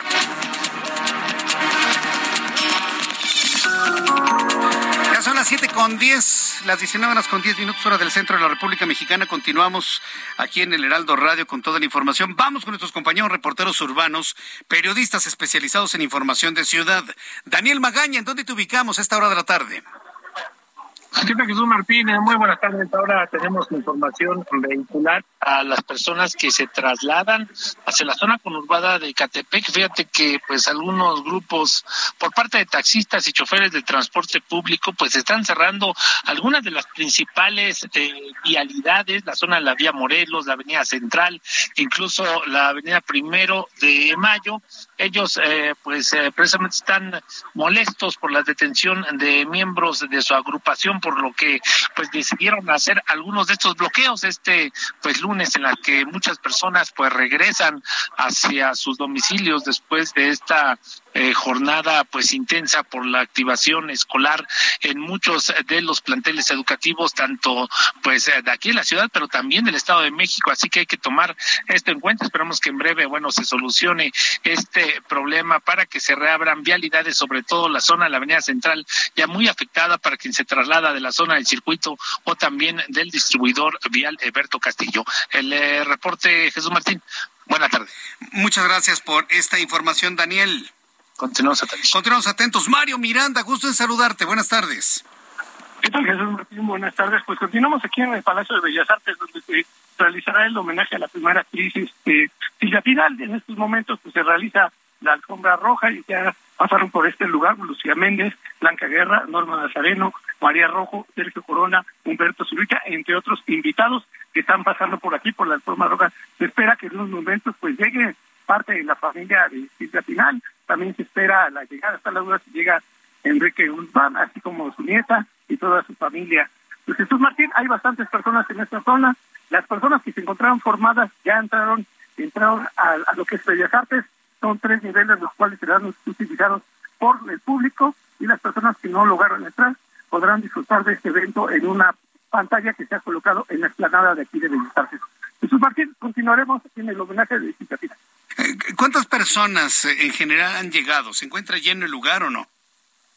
Ya se encuentra lleno, ya han entrado todas las personas, pero ya que afuera ya no hay tanta gente, ya no más, pareció entrado que, que estaría unas 500 personas, yo creo que los que entraron, que era el público, estaba aquí afuera formado. Correcto, muchas gracias por la información, Mario. Seguiremos pendientes, buenas tardes. Seguiremos pendientes, gracias. Para las personas que me han estado preguntando si tenemos alguna imagen del objeto que cayó en Australia, antes de ir a la hora, aquí se lo estoy mostrando a través de YouTube. Si usted me sigue a través de YouTube en el canal Jesús Martín MX, arroba Jesús Martín MX, ahí podemos observar el objeto que cayó del espacio. Es un... ¿Vio usted la película 2001? ¿Sí? La de Kubrick. ¿Eh? ¿Vio la de 2010? En 1984, con, ya con otros actores y otro argumento, pero con, con la, la pluma de Arthur C. Clarke. Ah, bueno, pues es un monolito. Para quien leyó el libro, para quien vio las películas, es un monolito, lo que, cayó en Australia, con un olor extraño a quemado. Pues eso nos habla de que estuvo expuesto, evidentemente, a las altas temperaturas al ingresar a la atmósfera terrestre. Son las siete con trece. Emprendedores, consultores, proveedores e inversionistas que busquen expandir su visión de negocio, Expo Franquicias regresa a Guadalajara este 2 y 3 de septiembre. Modelos de franquicias más exitosos en una sola sede. Expo Guadalajara, única a nivel internacional. Estás a un clic, haz tu registro en www.expofranquiciasguadalajara.com. Bien, pues continuando con toda la información aquí en el Heraldo Radio, pues continuamos con, con las noticias. Hoy hubo declaraciones de Cuauhtémoc Cárdenas. Hoy hubo noticias del ingeniero Cuauhtémoc Cárdenas, tres veces candidato a la presidencia de México. Si no hubiese sido porque se le cruzó en el camino Manuel Bartlett, Cuauhtémoc Cárdenas, Cuauhtémoc Cárdenas se hubiera convertido en el presidente de México en 1988. ¿Qué hubiese sido de México si hubiera ganado el ingeniero Cuauhtémoc Cárdenas con el Frente Democrático Nacional en 1988? ¿Cómo hubiera sido México? Que Salinas de Gortari hubiera perdido las elecciones y que toda la oposición hubiera ganado. Pues así como veo las cosas, pues yo creo que López Obrador hubiera sido presidente en 1994, ¿no? Y yo creo que ya seríamos una colonia estadounidense ahorita. Por cómo veo las cosas, ¿no? Como se han dado la consecución de las cosas. Pero ¿cómo hubiera sido este, este país si hubiera ganado eh, Cuauhtémoc Cárdenas en el 88? ¿O cómo sería México si no hubieran matado a Luis Donaldo Colosio y se y, hubiese sido el, presidente de México en 1994-2000? ¿Hubiera ganado el PAN en el 2000 con Vicente Fox? Son de esas preguntas que uno se hace, sobre todo porque yo estoy convencido que el tiempo que nos tocó vivir en este país no deberíamos estarlo viviendo. No, no deberíamos estarlo viviendo. Porque somos una sociedad que ha trabajado durísimo durante tantos años como para estar viviendo este desmantelamiento y sobre todo esta crisis política, ¿sí? Con un hombre tan, tan, tan dolido en su alma y en su ser. Y que desde ese dolor, pues hace lo que hace, ¿no? Dice lo que dice. Esa es la verdad de las cosas. ¿Por qué estamos viviendo esto? No lo sé, pero esperemos que pronto Ojalá que esta generación podamos ver que salimos de esta. El ingeniero Cuauhtémoc Cárdenas es un hombre fundamental, importantísimo en la política mexicana, en su opinión y en su presencia. Hoy el ingeniero Cuauhtémoc Cárdenas declaró que está preocupado, dice, por la situación que atraviesa el país, sobre todo porque en este gobierno, el cual no califica como de izquierda, no ve una propuesta ni ninguna iniciativa seria que resuelva los problemas que existen en nuestro país, ni siquiera en las propuestas de la oposición. Bueno, la posición está borrada, lo vuelvo a decir, aunque se me enojen mis amigos del PAN, del PRI, del PRD, aunque se me enojen. Pero no estoy diciendo ninguna mentira. ¿Dónde están? ¿Dónde están? No están haciendo nada. Hoy ahí nombraron, destaparon a dos personajes, pero así al vapor, sin un plan, sin una estrategia mediática que en este momento se convirtiera en la primera noticia. No, se quedó en noticia de interiores se quedó en noticia de interiores el destape de Lili y de Mauricio Curi, porque lo hicieron al vapor de ocurrencia. Se hace una estrategia mediática, diciendo ahí viene. ¿Quién viene? Ahí viene. ¿Quién? Ahí viene. Y así nos traen durante varias semanas. Pero eso debió haber ocurrido hace un año por lo menos. ¿eh? Por lo menos hace seis meses. Y ahí viene, ¿no? Generar una expectativa. Y generar una expectativa, ¿no? Con todos los partidos, todas las organizaciones sociales no gubernamentales, todos unidos apoyando a un hombre o a una mujer. Con una estrategia bien pensada, mediática. No, no, nada más soltarlo así. Porque el fin de semana, pues ya empezaron con las campañas auspiciadas ya por, por el Tribunal Electoral del Poder Judicial de la Federación. No, así nos hacen las cosas. Pero en fin, esto fue lo que comentó entonces el ingeniero Cuauhtémoc Cárdenas. Dice que está completamente preocupado. Dice, en cuanto al tema de la sucesión presidencial, Cuauhtémoc Cárdenas dijo que no le preocupa que se adelantara el juego, pero sí está preocupado porque ninguno de los que aspiran a ser presidentes de México ha dicho para qué quiere ser presidente. Bien. Declaraciones que otorgó durante una reunión que sostuvo con el Grupo Plural en el Senado de la República. Vamos a escuchar lo que dijo el ingeniero Cuauhtémoc Cárdenas una más de las preocupaciones es que no veo en los partidos políticos ninguna propuesta seria para buscar solución a los problemas del país, pero no veo ninguna acción concreta, ningún impulso concreto para buscar efectivamente pues dar atención a esto que son problemas graves del país, como aquí, se ha estado ya mencionando. Yo no veo en este momento a ningún partido como digo, con propuesta y por lo tanto con una iniciativa que pudiera eh, agrupar a sectores importantes de la, de la ciudadanía. Bueno, pues ahí está el ingeniero Cuauhtémoc Cárdenas. ¿Y sabe cuál es el problema de la política? ¿Sabe cuál es el problema que tenemos en este momento en la política mexicana rumbo a la sucesión? Que todo se queda en esto. Todo se queda en una conferencia del ingeniero. Todo se queda en un comentario de Jesús Martín. Todo se queda en un tuitazo de Marco Cortés. Todo se queda en un facebookazo de Alito Moreno. Todo se queda en eso. Lo que se necesita es acción inmediata. Y, mire, yo lo que le comentaba, no hubo una estrategia mediática, mediática. Es la cancha en la que está jugando López Obrador y Morena, en lo mediático. Jueguen en la misma cancha, señores, olvídense de lo demás. Jueguen en la misma cancha mediáticamente. Ya cuando están viendo que el tribunal dice, no, no, pues las corcholatas de López Obrador no violaron la ley, pueden seguir haciendo campaña los fines de semana. Ah, entonces ahora sí, a bocajarro nos sacan a los destapados. No, pues así no. Se requiere de una estrategia mediática para generar expectativa y de esta manera todo el mundo voltea a ver de quién se trata, sea quien sea. Sabiendo eso, sabiendo esto que le estoy yo comentando, pues hoy fue destapada Lili Telles, eh, periodista, senadora de la República, una mujer profundamente inteligente. En el marco de la reunión plenaria del grupo parlamentario del PAN en el Senado que se realizó en Querétaro, la legisladora sonorense Lili Telles se destapó como una aspirante a la candidatura presidencial de 2024 y anunció que pronto empezará a viajar por el país y será Marco Cortés, dirigente nacional, quien define la ruta a seguir para la contienda interna de su partido. Tras el destape de Lili Telles, el presidente del PAN, Marco Cortés, destapó también a Mauricio Curi, gobernador de Querétaro, como posible candidato de ese partido también a la presidencia. Marco Cortés dijo que el mandatario estatal y senador con licencia sería un buen candidato blanquiazul a la presidencia. Uno destapado por Marco, otro autodestape de Lili Telles.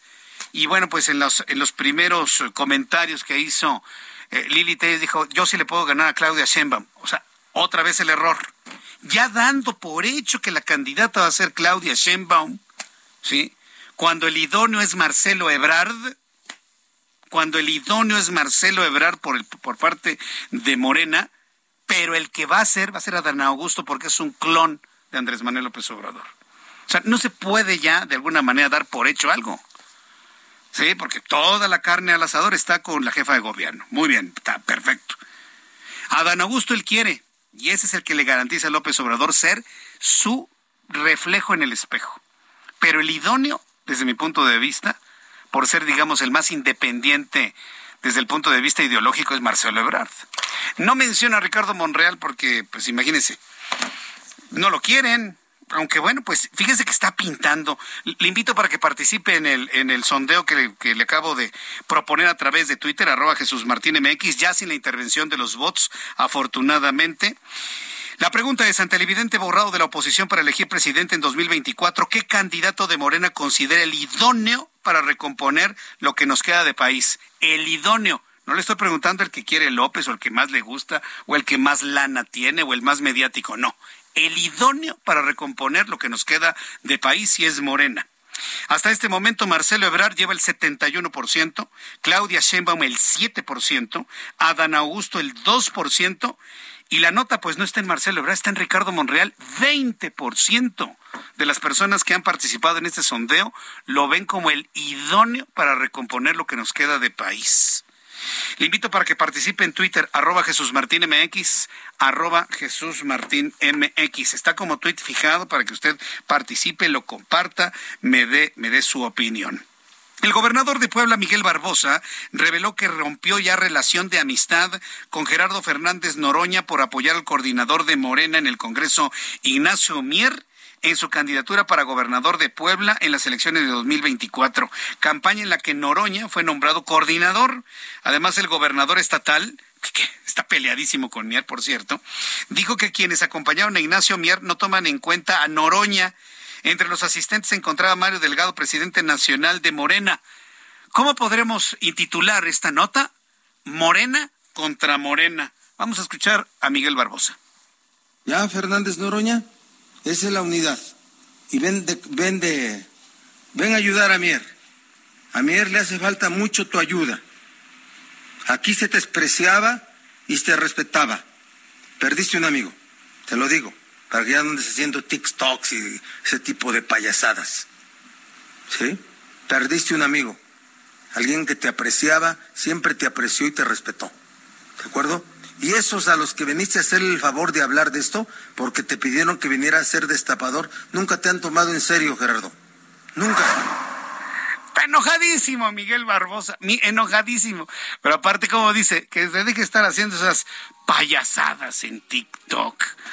Híjole, más de uno se habrá sentido ofendido, ¿no? Son payasadas las que se hacen en TikTok. Usted dígame. No, es una buena plataforma, ¿eh? Y es muy buena. Y haremos cosas en TikTok, pero no van a ser payasadas, por supuesto. Está enojadísimo el gobernador de Puebla, con Gerardo Fernández Noroña. Voy a los anuncios.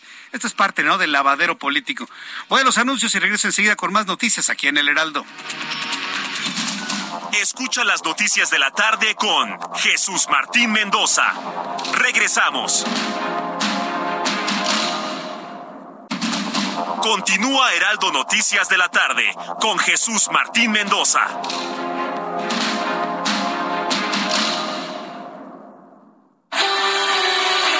El amor inspira nuestras acciones por México.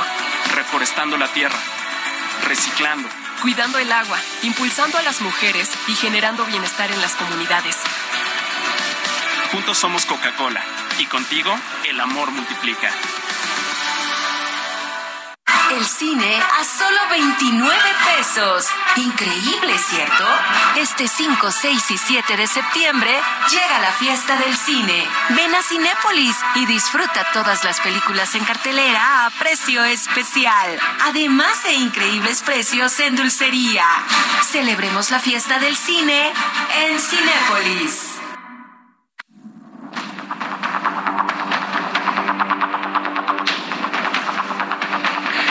Las 7 con 31, las 19 horas con 31 minutos, hora del centro de la República Mexicana. Bueno, ya dejamos el escandalito Noroña y, Barbosa, ¿no? Ya, ya, ya, ya, fue, fue suficiente, ¿no? Evidentemente eh, se defendió Noroña, pero ya, ya, los dejé. Que se arreglen, que se arreglen finalmente entre ellos. Cuando son las 7 con 31, tiempo del centro de la República Mexicana, quiero decirle, antes de que se me vaya a pasar y no se lo vaya a informar, hoy 29 de agosto estaba programado el despegue de la misión Artemis 1 de la NASA. Recuerde que Artemis es la misión que se encargará de llevar o de regresar a los seres humanos a la Luna, llevando en principio a la primera mujer a la Luna y el primer afroamericano a la Luna, ¿sí? Al primer hombre de color entonces, sí, porque así le dicen, ¿no? Porque, uy, no saben con qué cuidadito se está manejando esto. Con un cuidadito, bueno, tremendo. Entonces, ¿cuándo va a suceder eso? No antes del año 2025. En el Artemis 3, en principio.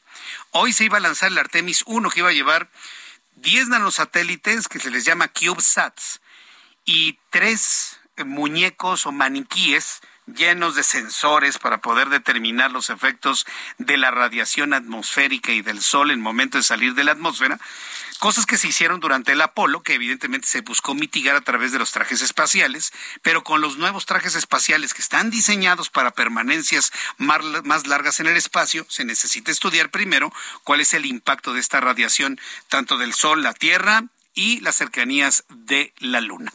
Se iban a lanzar el día de hoy a las 7 de la mañana con 33 minutos. No se pudo cargar el motor número 3 con oxígeno líquido. Algo sucedió, presentó algunas fugas. Y luego si eso le suma que empezó a llover en Cabo Cañaveral. Empezó a llover. Sorprendentemente empezó a llover, les cayó una nube y empezó a llover y esos dos elementos fundamentales, el problema técnico y la lluvia, fue lo que pospusieron el lanzamiento para el próximo viernes, 11 de la mañana con 40 minutos, ventana máxima a la una de la tarde con 30 minutos el próximo viernes. Si el viernes no lo lanzan por el problema técnico en el motor 3, la ventana se vuelve a abrir para el lunes 5 de septiembre, a las 4 de la tarde con 30 minutos en una ventana que se cierra hasta las 6 de la tarde. Posiblemente nos toque el próximo lunes en caso de ser lanzado. Y si tampoco se lanza porque permanece se mantiene la falla en el motor, pues regresan el cohete, este gigantesco cohete Artemis 1, a las bóvedas de ensamble para cambiar las baterías de la computadora central y volverlo a colocar en la base de lanzamiento 39B para un lanzamiento a mediados del mes de octubre. Bueno, eso es lo que va a suceder finalmente. Entonces sí le quería yo compartir esto antes de que se nos pase el tiempo y no le comparta algo que desde mi punto de vista es más importante que las peleas de los políticos mexicanos. Los políticos mexicanos verdaderamente eh, nos han dado una muestra de una insensibilidad tremenda. Y yo creo que el hecho de que la humanidad esté buscando trascender en la historia, en el tiempo y en nuestro sistema solar es una noticia mucho más importante que cualquier otro tipo de cosas. Ah, bueno, hablando precisamente de los políticos mexicanos, el presidente mexicano defendió la investigación de la Comisión del caso Yotzinapa y llamó a que esperen a que concluyan las investigaciones, pues reiteró que el caso no está cerrado. Además señaló que lo que se busca es que se conozca dónde están los restos de los 43 normalistas desaparecidos en septiembre de 2014, pero indicó que se tiene que tener la certeza completa y absoluta sobre las evidencias y declaraciones que existen. Que dónde están los restos, hay presidente, la Universidad de Innsbruck, o también va a poner en duda lo que los austriacos han dicho sobre el caso, ya determinaron que fueron incinerados están hechos ceniza, se aventaron al río. No van a encontrar los cuerpos, están incinerados. Pero si tenemos un presidente que por cálculo político sigue hablando de encontrar cuerpos y hasta de entregarlos con vida, pues no, de verdad que no hay mucha forma, no hay mucho cómo hacerle. ¿eh? Esto fue lo que dijo el presidente hoy en la mañana. Ya está bastante avanzada la investigación, hay muchos elementos. De todas maneras, se está pidiendo la opinión del grupo asesor, se están haciendo otras consultas y no va a detenerse la búsqueda, va a continuar.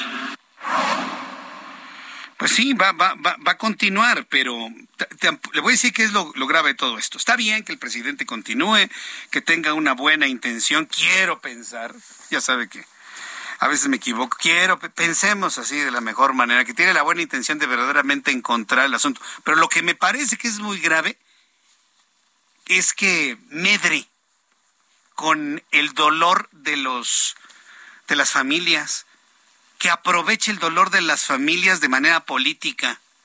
Eso sí no está nada bien, ¿eh? Y eso me habla de la crueldad de la cual se ha hablado de la presente administración. ¿Que no se da cuenta que hay una mamá que le duele recordar a sus hijos? Que sabía que los usaban de carne de cañón o no, quién sabe, seguramente no lo sabían.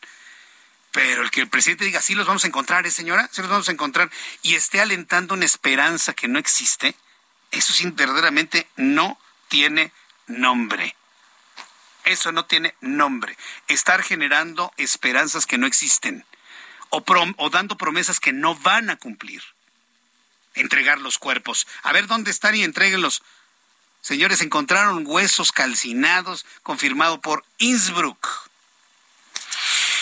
Bien, la normal rural de Ayotzinapa informó sobre el fallecimiento de Ezequiel Mora Chora, padre de Alexander Mora, uno de los 43 estudiantes desaparecidos el 26 de septiembre de 2014. De acuerdo con el comunicado de la escuela, el señor murió de un infarto mientras se encontraba en un hotel en Tepecuacuilco, Guerrero después de asistir a una marcha protestando por la desaparición de, sus, y de su hijo y los otros hijos. El hijo del señor Mora, Alexander Mora, fue identificado a partir de los restos óseos localizados en el río San Juan y analizados por el Laboratorio de Genética de la Universidad de Medicina de Innsbruck en Austria. Son las 7.37 hora del centro de la República Mexicana. En la línea, la doctora Ruth Zabaleta Salgado, expresidenta de la Cámara de Diputados, exdiputada federal, perteneció a la Comisión Especial para dar seguimiento a la investigación del caso de los normalistas de Ayotzinapa qué gusto y qué lujo platicar con, con, una mujer que fue altamente reconocida en su labor legislativa, yo lo recuerdo claramente. Ruth Zabaleta, bienvenida, gusto en saludarla aquí en el Heraldo Radio, muy buenas tardes. Muy buenas tardes, estimado Jesús Martín, el gusto es mío y el honor es mío. Un saludo al auditorio. Muchas gracias, Ruth, y un saludo también para usted. ¿Cómo hemos destapado y, y quitado el polvo a toda esta investigación? Sin embargo, parece que nada de lo que se hizo en ese tiempo funciona y hoy se habla de la verdad de la comisión que investiga. ¿Qué opinión tiene Ruth Zabaleta, sobre todo cuando vimos que intervinieron entidades internacionales en esta investigación y todo esto se está tirando a la basura? ¿Qué opina usted? Bueno, Mario, eh, exactamente eso, que no puedes eh, dar borrón y cuenta nueva a lo que se investigó porque no solamente fue eh, Murillo Karam, que ahora lo tienen detenido, ¿verdad? Dándole prioridad al proceso y no al crimen, eh, no solo él investigó, también la comisión especial, y qué extraño que la comisión especial no se pronuncie pues a favor de, pues por lo menos eh, decir que lo que entregó Murillo Cara era parte de lo que ellos también habían trabajado. O sea, esta verdad histórica que todo el mundo pues criticamos la manera en que lo dijo en su momento Murillo Cara, no significa que las personas que liberaron no sean responsables de los delitos o que nos digan, en este caso, eh, lo que investigó ahora el, el gobierno en su nuevo informe, pues entonces, ¿quién está detrás de este crimen? ¿Qué es lo que no nos quieren decir públicamente? Porque, pues, este, de verdad, Jesús Martín, que el título de crimen de Estado, pues es muy bonito en, en términos mediáticos, ¿no? Capta la atención, es un tema, pues que inmediatamente te marca amarillismo y algo rojo, pero ¿qué, qué significa el crimen de Estado? Porque en nuestro Código Penal no tenemos el significado de, de crimen de Estado, no está tipificado, pero además, si vamos a la interpretación internacional, pues entonces nos tendrían que explicar a qué se refiere el gobierno en este nuevo informe con crimen de Estado porque lo que estamos viendo pues es una cuestión totalmente diferente a seguir a los criminales, sino más bien eh, pues perseguir con, con estos señalamientos al anterior este procurador. Es que e, es la parte que me preocupa, Ruth Zabaletti, no sé si usted de alguna manera coincide con lo que hemos visto mucho. Lo que menos le importa al presidente o a esta administración es encontrar los responsables de ese hecho, sino responsabilizar a todas las administraciones pasadas de lo ocurrido, desde Felipe Calderón que por la militarización, que Enrique Peña Nieto por no haber hecho la investigación correcta. Se pudo haber hecho una investigación con errores, ¿no? Y desaseada, pero en realidad lo que está buscando es un cálculo político. ¿No considera usted que hay esto detrás, Ruth Claro, Claro, yo siempre lo he dicho, eh, me parece que muchas de las acciones o de, las de, las declaraciones que hace el presidente con algunos temas muy delicados, en este caso con el caso Ayotzinapa, pues eh, tiene una intencionalidad atrás. Va a estar su informe en próximos días, el día primero, y no quiere tener este pendiente de Ayotzinapa porque ya lo ha dicho él en otros informes que este y el de los feminicidios era un pendiente que tenía. Y entonces vamos a ver a un presidente tratando de decir que ya resolvió el problema de Ayotzinapa pues encarcelando a Jesús Murillo Cara pero no nos dicen en el fondo pues cuál es el, el, realmente la investigación el resultado o qué cosa trae detrás este caso. O sea por qué por qué lo que quieres tener el aplauso de, de los ciudadanos, que sigan creyendo en él, pues que los padres de familia no salgan a manifestarse, eh, creo que está tratando de conjurar esta movilización que me imagino que los padres de familia tienen preparadas. No creo que ya con este informe se queden felices para salir el 26 y 27 de septiembre, pero sobre todo pues para manifestarle en, en el contexto de ese informe que no es esta la solución a, saber pues qué pasó con sus hijos o no quedan satisfechos ni ellos ni nosotros, ¿no? Pues a ver qué para esto, Ruth Zabaleta, porque a mí lo que es, me parece eh, muy injusto es que todo el trabajo, todas las horas, litros de tinta que se escribieron sobre aquel tiempo, sobre esa investigación, simplemente así de un plumazo se tiran a la basura y ahora sea la verdad del presidente en turno culpando a los que investigaron y no los que, no los a, los que asesinaron.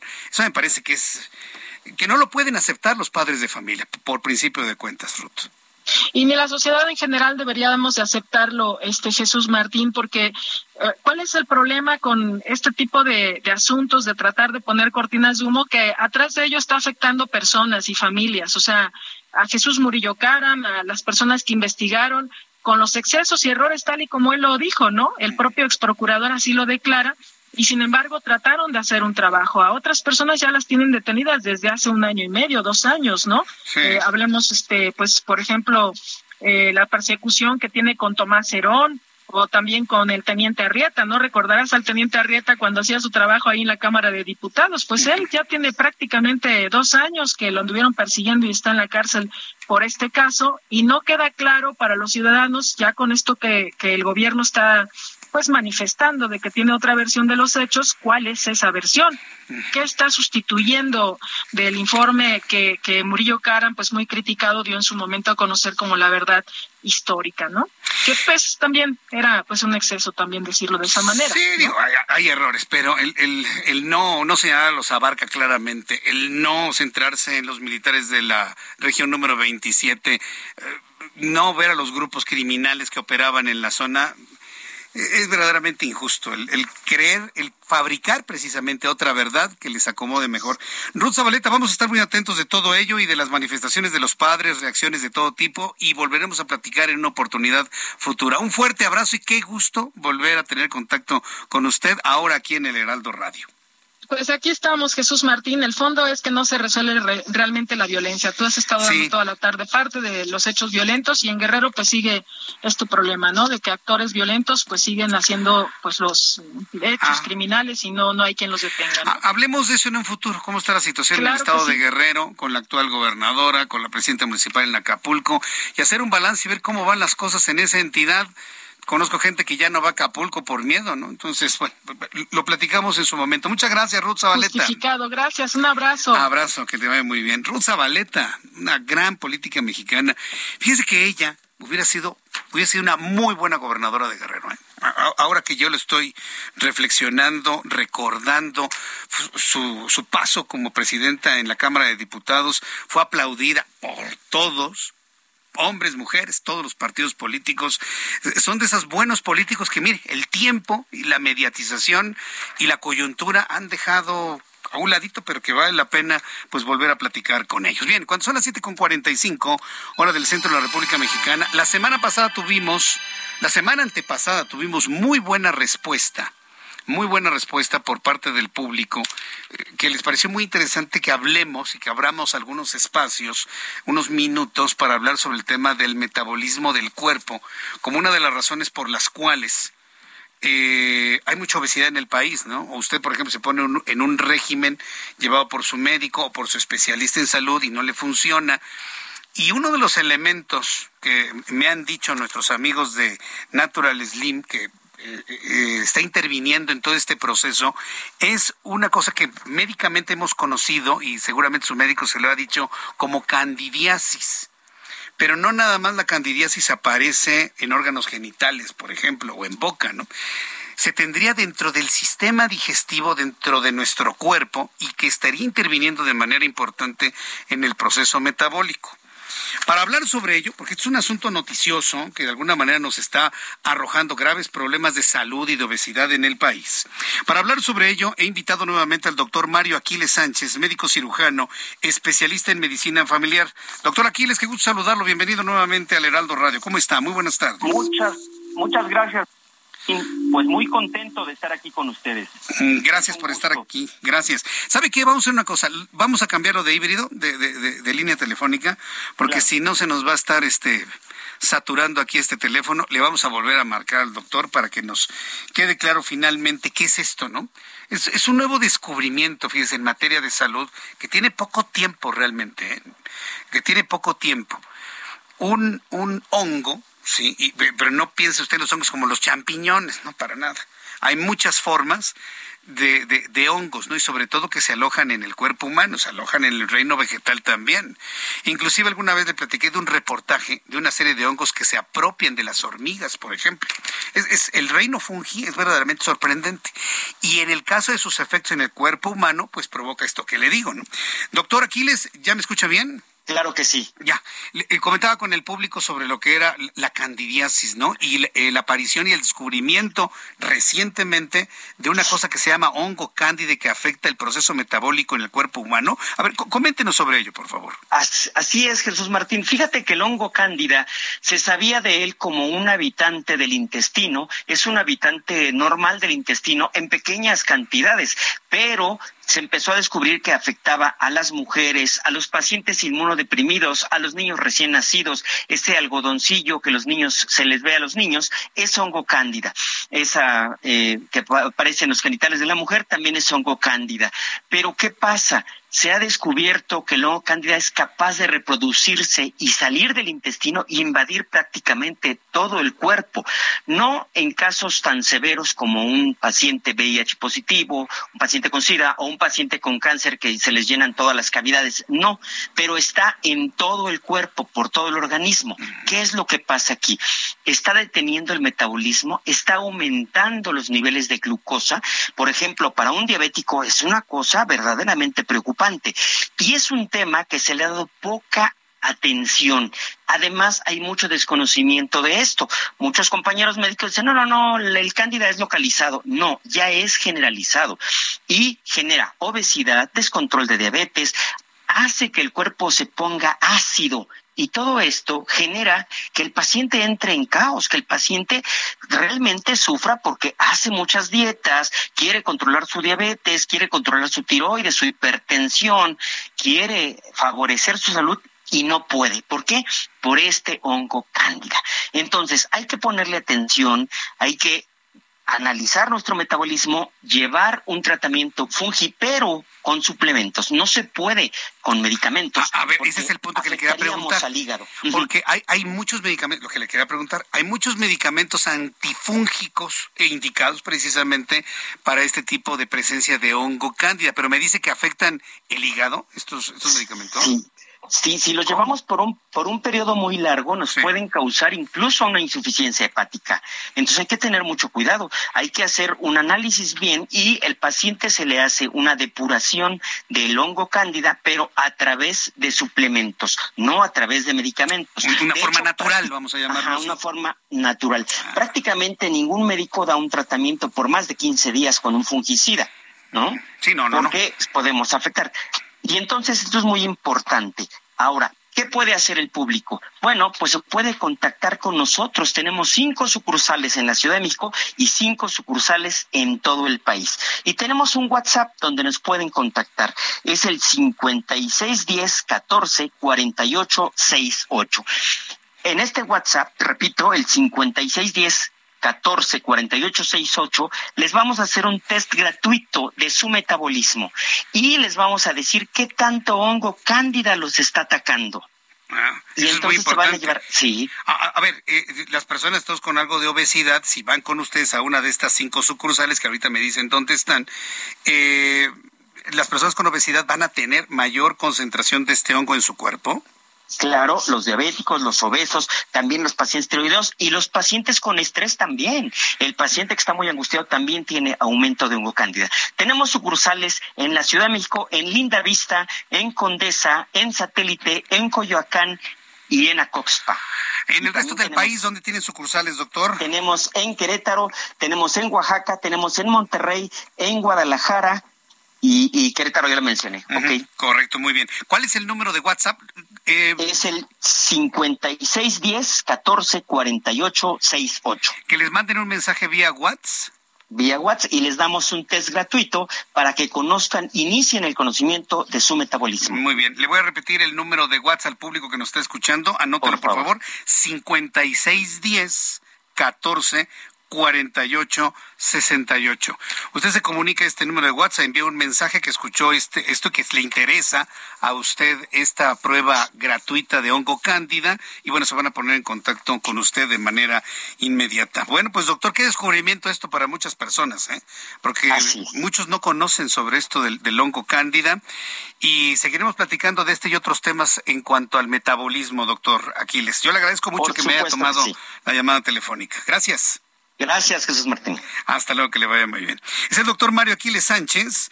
Él es eh, médico general es médico cirujano y especialista en medicina familiar. Fíjese, usted y yo tratando de hacer algo con una disciplina, no procrastinar con las dietas y todo lo que usted guste y mande, y resulta que hay un agente externo, un tercero que le está impidiendo llegar a la meta que usted está buscando. Le voy a repetir el número por si a usted le interesa esto. 56 10 14 48 68. 56 10 14 48 68. Son las 7.53 hora del centro de la República Mexicana. Antes eh, de, despedirnos, quiero agradecer infinitamente a todas las personas que me están escribiendo a través de Twitter, arroba Jesús Martín MX, a todas las personas que me están escribiendo también a través de YouTube en el canal Jesús Martín MX. Termino informando que lamentablemente otra vez en los Estados Unidos, en Phoenix, hubo un tiroteo un tirador en Phoenix, Arizona, asesinó a dos personas y hirió a cinco más. Y bueno, pues dentro de los fallecidos, que eh, en la última actualización se habla de tres fallecidos, se habla del propio tirador. Están investigando para saber de, quién se trata y en una actualización pues le tendré más información sobre esto aquí en el Heraldo Radio. Quiero invitarle para que mañana nos reencontremos en Heraldo Televisión a las 2 de la tarde por el canal 8 de su televisión. Por el 8 a las 2 por el 8 a las 2 de la tarde en Heraldo Televisión, ahí lo espero, y a las 6 de la tarde Heraldo Radio en todas las emisoras de Heraldo Radio en la República Mexicana. Yo soy Jesús Martín Mendoza y a nombre de este gran equipo de profesionales de la información, le agradezco su atención y nos escuchamos el día de mañana. Gracias y que tenga usted muy buenas noches.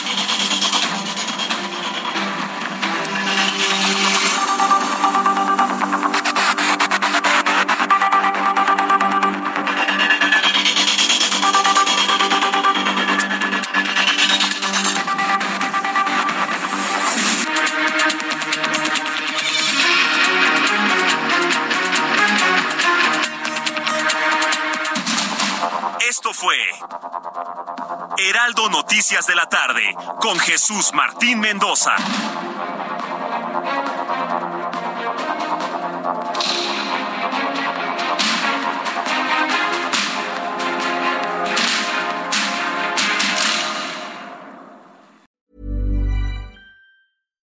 When you make decisions for your company, you look for the no-brainers. And if you have a lot of mailing to do, Stamps.com is the ultimate no brainer. It streamlines your processes to make your business more efficient, which makes you less busy. Mail checks, invoices, legal documents, and everything you need to keep your business running with Stamps.com. Seamlessly connect with every major marketplace and shopping cart. Schedule package pickups and see your cheapest and fastest shipping options from different carriers with rates up to 89% off USPS and UPS rates. And with the Stamps.com mobile app, you can take care of mailing and shipping wherever you are. Make the same no-brainer decision as over 1 million other businesses with Stamps.com. Sign up with code PROGRAM for a four-week trial, plus free postage and a free digital scale. No long-term commitments or contracts. That's Stamps.com. Code PROGRAM.